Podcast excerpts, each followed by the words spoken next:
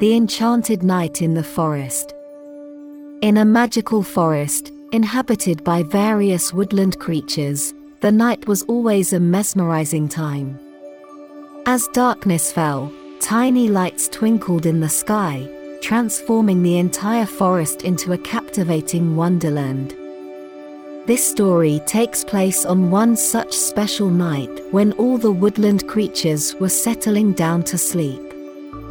Yet, there was one little squirrel named Jack who couldn't seem to fall asleep, even though all the other animals had already snuggled into their cozy nests.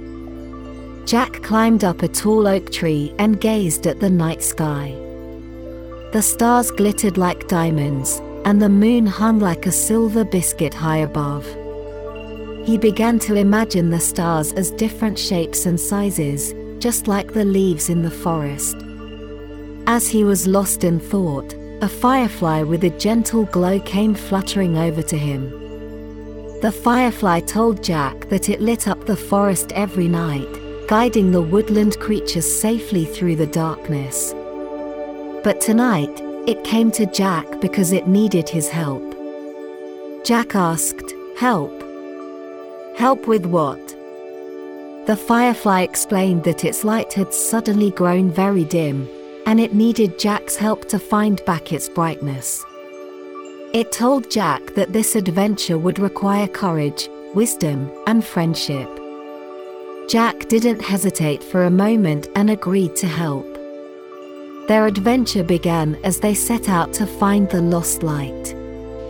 They journeyed through thickets, climbed steep hills, and even explored a giant hollow tree.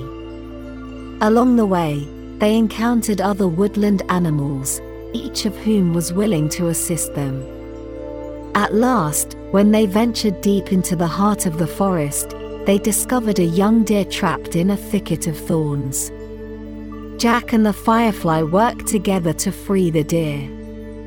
In gratitude, the deer's eyes began to shine with a soft glow, returning the firefly's light.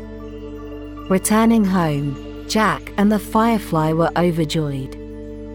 The firefly's light was restored, and Jack felt content because his courage, wisdom, and friendship had helped the firefly and the deer. Now, Jack lay on the forest's grassy meadow, looking up at the starry night sky, feeling both content and sleepy. All the woodland creatures had fallen into peaceful slumber, and the entire forest was draped in tranquility. As the story concludes, Jack and the firefly soared up into the night sky, becoming a part of the stars. They would forever twinkle there, illuminating the forest and guiding your way to dreamland. Good night, little one. May you have the sweetest dreams.